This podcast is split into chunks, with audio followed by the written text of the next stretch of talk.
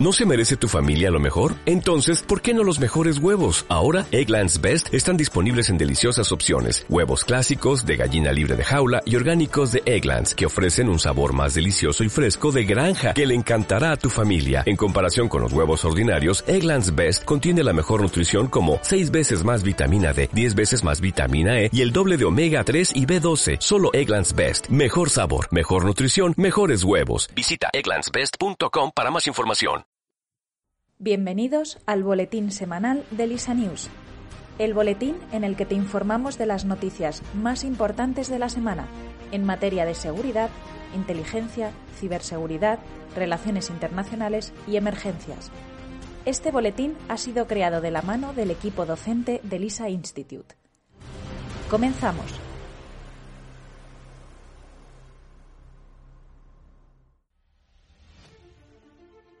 Seguridad internacional y geopolítica.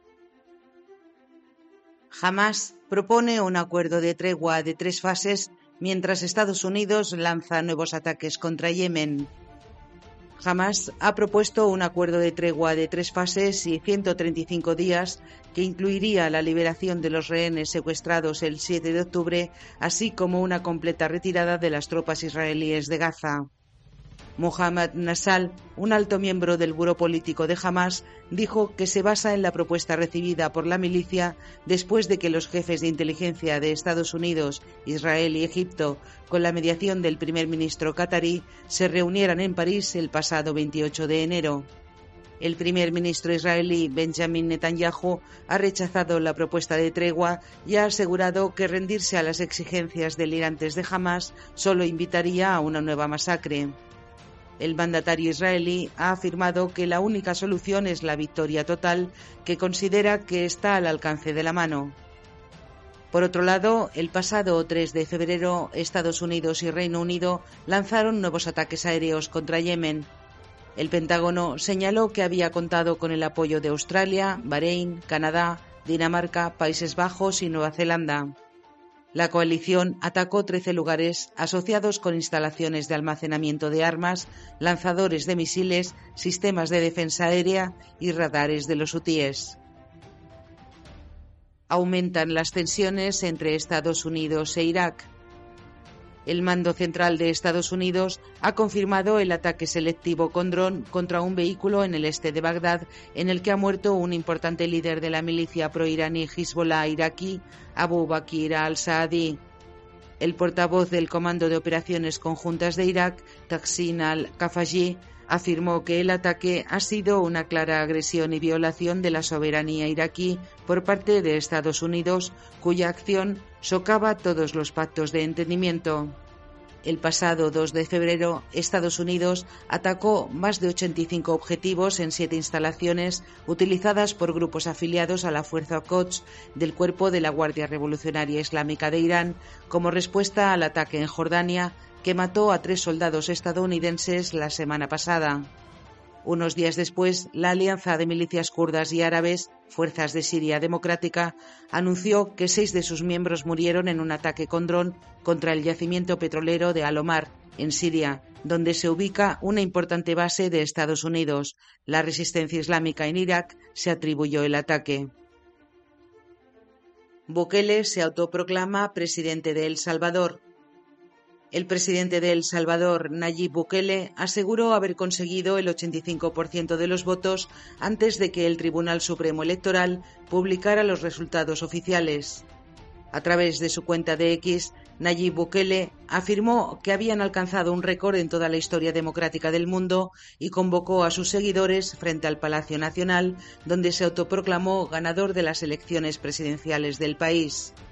El Tribunal Supremo Electoral de El Salvador aún no ha explicado los retrasos y problemas para oficializar los resultados de los comicios. Además, se ha acusado a Bukele y miembros de su partido de haber incumplido el código electoral al hacer campaña en la jornada de reflexión. Por otro lado, varios ciudadanos y partidos políticos de la oposición han protestado porque no les dejaron ingresar a sus centros de votación.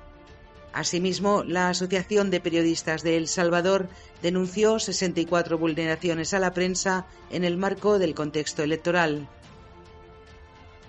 El presidente de Senegal aplaza de manera indefinida las elecciones presidenciales. El presidente de Senegal, Macky Sall, ha anulado la convocatoria de elecciones presidenciales previstas para el próximo 25 de febrero. Sall anunció la derogación del decreto de convocatoria de las elecciones presidenciales el pasado 3 de febrero.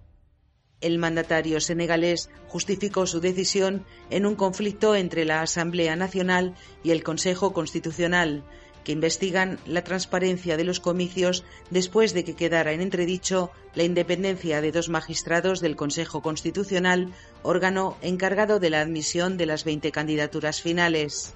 Según el Código Electoral de Senegal, deben transcurrir al menos 80 días entre la publicación del decreto que fija la fecha y las elecciones, por lo que ahora lo más pronto que se puede celebrar la votación será a finales de abril.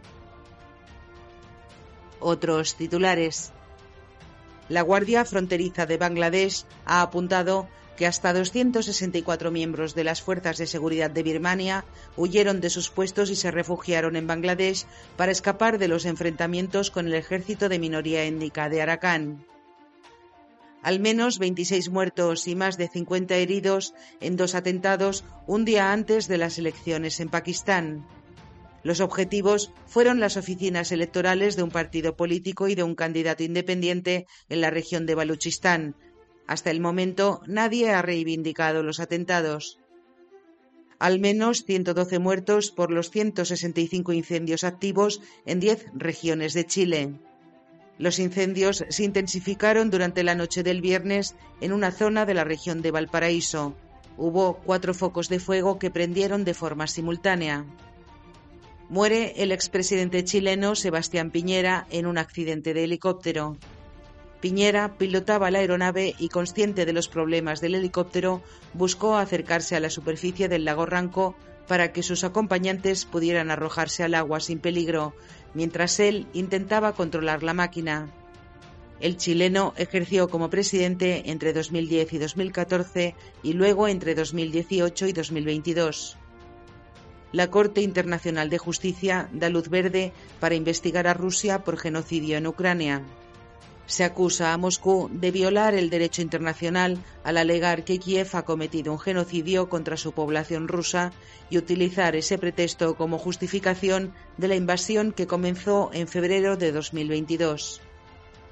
Nicaragua da el primer paso para llevar a Alemania, Reino Unido, Países Bajos y Canadá ante la Corte Internacional de Justicia por secundar el presunto genocidio del pueblo palestino. Nicaragua insta a estos países a detener de inmediato el suministro de armas, municiones, tecnología y componentes a Israel, ya que es posible que hayan sido utilizados en Gaza para facilitar o cometer violaciones de la Convención sobre Genocidio. Biden gana las primarias de Nevada, un estado clave en las elecciones presidenciales el presidente de Estados Unidos obtuvo el 88% de los votos en la tercera parada de los comicios demócratas. La Marina de Estados Unidos rebaja los requisitos para alistarse. Debido a que en 2023 faltaron 6.000 candidatos para cubrir el objetivo de reclutamiento, la Marina estadounidense ha decidido que no será necesario tener la educación secundaria para alistarse. Inteligencia. Un empleado de la Embajada de India en Moscú ha sido arrestado por supuestamente espiar para Pakistán. En un comunicado oficial, un escuadrón antiterrorista de Uttar Pradesh, un estado al norte de la India, identificó al acusado como Satendra Siwal, de 28 años.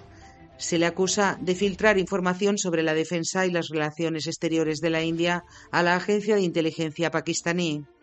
El escuadrón antiterrorista ha informado de que estaban al tanto de que los responsables de la agencia de inteligencia pakistaní, a través de algunos individuos seudónimos, estaban atrayendo a los empleados del Ministerio de Asuntos Exteriores con dinero para obtener información estratégicamente importante relacionada con el ejército indio que podría amenazar la seguridad interna y externa de la India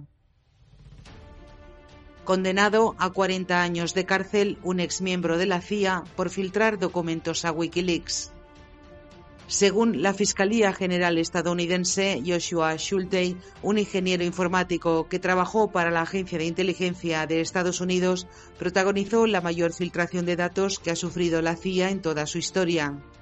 Schulte fue condenado por cargos de espionaje, pirateo de computadoras y por mentir a agentes policiales federales acerca de la entrega de material clasificado a Wikileaks, además de desacato a la justicia, falso testimonio y posesión de material pornográfico infantil. China podría estar utilizando una aplicación antifraude para espiar a los tibetanos. Según un nuevo informe, una aplicación china destinada a prevenir el fraude podría usarse para monitorear a los tibetanos.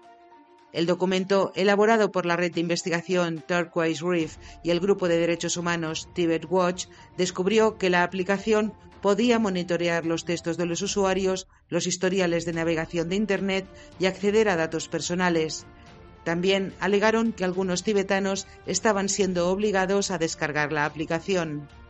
Si bien el informe no presentó ninguna evidencia de que la aplicación estuviera apuntando activamente a los tibetanos, dijo que la aplicación se alinea con prácticas de vigilancia extensas y podría ayudar a los esfuerzos del gobierno chino para controlarlos. Ciberseguridad. Los ciberataques iraníes contra Israel se han disparado desde el comienzo de la guerra entre Israel y Hamas.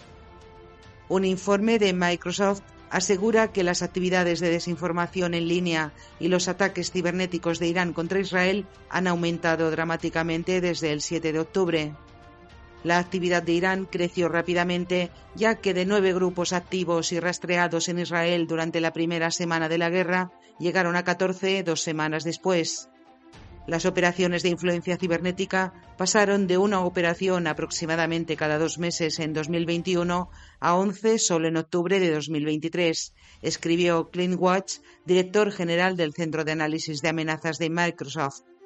Watts considera que la campaña ha sido exitosa ya que durante el primer mes de guerra registraron un aumento del 42% del tráfico a sitios de noticias iraníes desde Estados Unidos, Gran Bretaña, Canadá, Australia y Nueva Zelanda. Ciberdelincuentes rusos atacan varias páginas web institucionales en España en apoyo a las protestas agrícolas.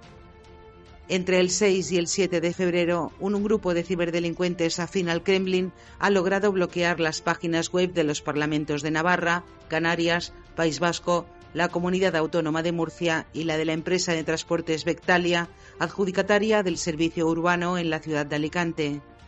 El grupo activista prorruso No Name 057 reclamó el ciberataque a través de su canal de Telegram, afirmando que llevaron a cabo estos ataques en solidaridad con las huelgas de agricultores que, según ellos, exigen a las autoridades que no patrocinen el régimen criminal del presidente ucraniano Volodymyr Zelensky y la política agraria común. Google alerta sobre el peligro del software espía desarrollado por empresas privadas. El grupo de análisis de amenazas de Google publicó un informe en el que advierte sobre el peligro que representan un conjunto de empresas que desarrollan software espía. Aseguran que ha aumentado la demanda de esta tecnología, dando paso a una industria lucrativa utilizada para vender a gobiernos y actores nefastos la capacidad de explotar vulnerabilidades en dispositivos de consumo. Desde Google exigen a los gobiernos una regulación más estricta para estas empresas, puesto que el uso de software espía puede amenazar la libertad de expresión, la libertad de prensa y la integridad de las elecciones en todo el mundo. Y hasta aquí el resumen de las noticias de esta semana. Espero que haya sido de tu interés. Desde Lisa News te agradecemos tu atención y hasta el próximo boletín. Si te ha gustado este boletín, recuerda que puedes seguirnos en Instagram, Facebook, Twitter y LinkedIn, donde publicamos a diario noticias y análisis de interés. Comparte este boletín con tu entorno y ayúdanos a seguir haciendo del mundo un lugar más seguro, justo y protegido.